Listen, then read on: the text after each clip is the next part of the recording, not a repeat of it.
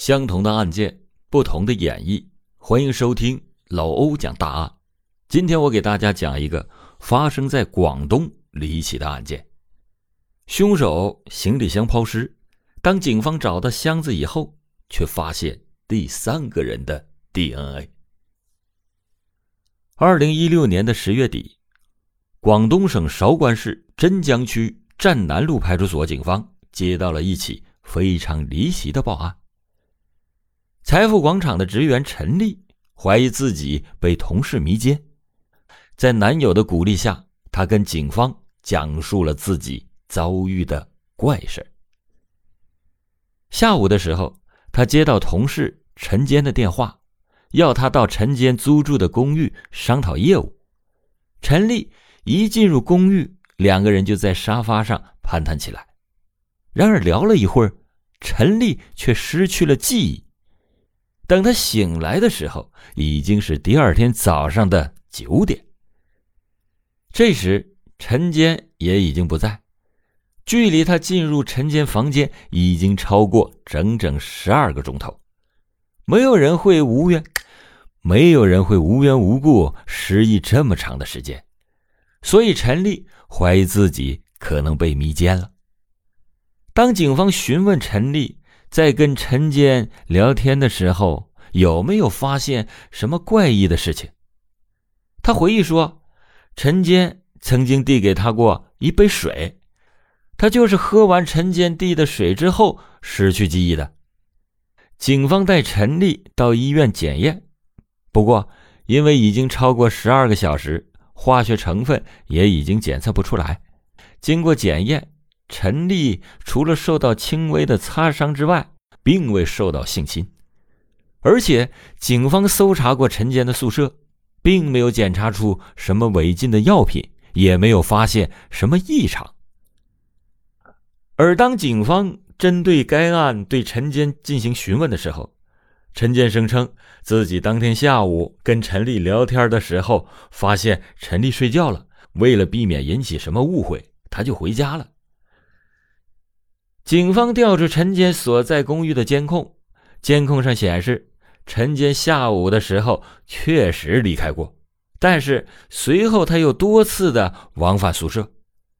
警方感到奇怪，如果陈坚将陈丽迷倒，但是又没有对其进行性侵，那他到底是图什么呢？由于没有充分的证据，这起案件也就因此不了了之了。直到一个礼拜后，发生了另一起案子，警方才又将目光重新又投向了陈建。二零一六年十一月十日，一名女子来到真江区站南派出所报案，声称自己的姐姐潘艳自十一月六日前往财富广场办理保险业务，随后就失去了联络，已经是五天过去了。手机一直保持着关机的状态，担心姐姐出事所以他决定前来报警。警方来到财富广场的写字楼进行排查，并且调出了潘艳的通话记录以及当天该写字楼的电梯监控，结果让警方非常的震惊。电话通话的记录显示，潘艳最后多次的拨打过同一个电话号码。这个电话号码的主人正是陈坚，而且电梯的监控显示，当天潘艳乘电梯到达楼层，正好是陈坚宿舍所在的楼层。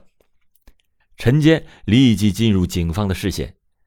警方曾经对陈坚的租住的公寓进行搜查，甚至翻遍了所有的监控，但是都没有发现什么异常。陈坚租住的房间非常的干净整洁，警方甚至连一点指纹、一点血迹痕迹都没有发现。就在警方为了这起案件忙得焦头烂额的时候，一个不起眼的细节引起了警方的注意。一个刑警反映，在搜查陈坚公寓的时候，他发现与上次迷奸案搜查的情况比较。房间里边好像少了一个行李箱。警方马上重新调出监控，果然发现陈坚曾经拖过一个行李箱出了电梯，而且从监控看，行李箱似乎还很沉。从大门的监控视频上看，行李箱表面的轮廓看上去似乎里面好像是一个人。随后，李坚将行李箱装在摩托车上开走了。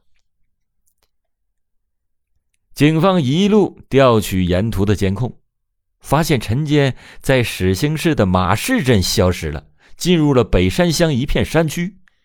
这一片山区没有监控，山林非常的茂密。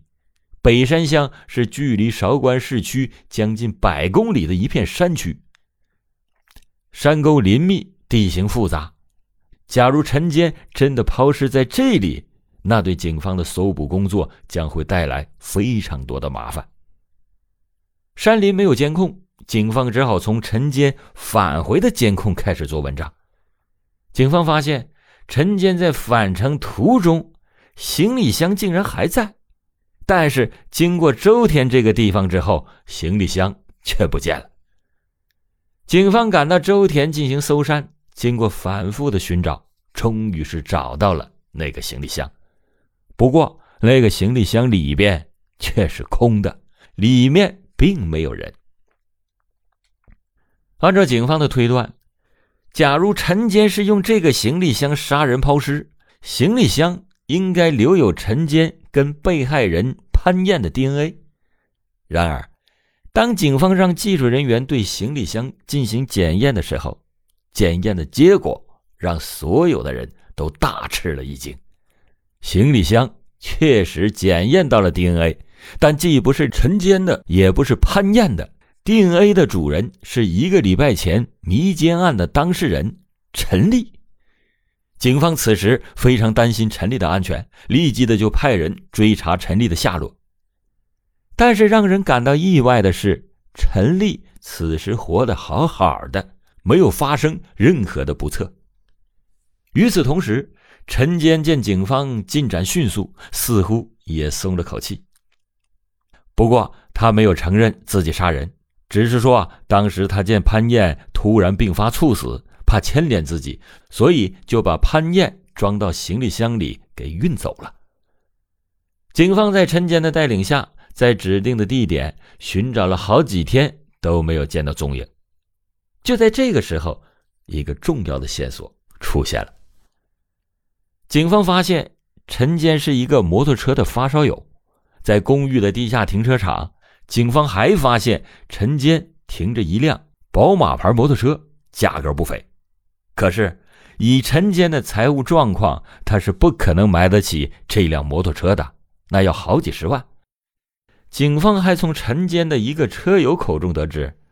陈坚他们这些人的摩托车都装有 GPS 定位系统，因为他们这些车友常常开着摩托车去跑山，怕遇到危险，所以车子都装了 GPS。警方从陈坚的摩托车中调出了他当天的行车路线，发现他曾经在一个地方停了二十五分钟。顺着这一条线索，警方终于在那个地方把潘燕的尸体。给找到了。陈坚见证据确凿，终于是承认了犯罪的事实。原来，潘燕跟陈坚曾经是保险业的前同事。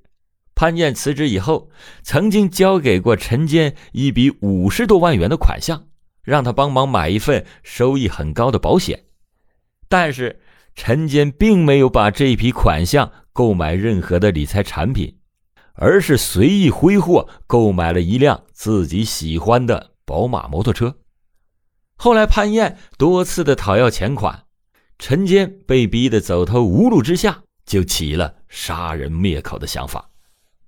二零一六年十月底，陈坚购买了一个大行李箱，但是他不知道能不能装下潘燕，于是他先叫来了女同事陈丽，并且让她喝下了掺有迷药的水。等到陈丽昏迷以后，他就把陈丽装入到行李箱，以检验行李箱的尺寸。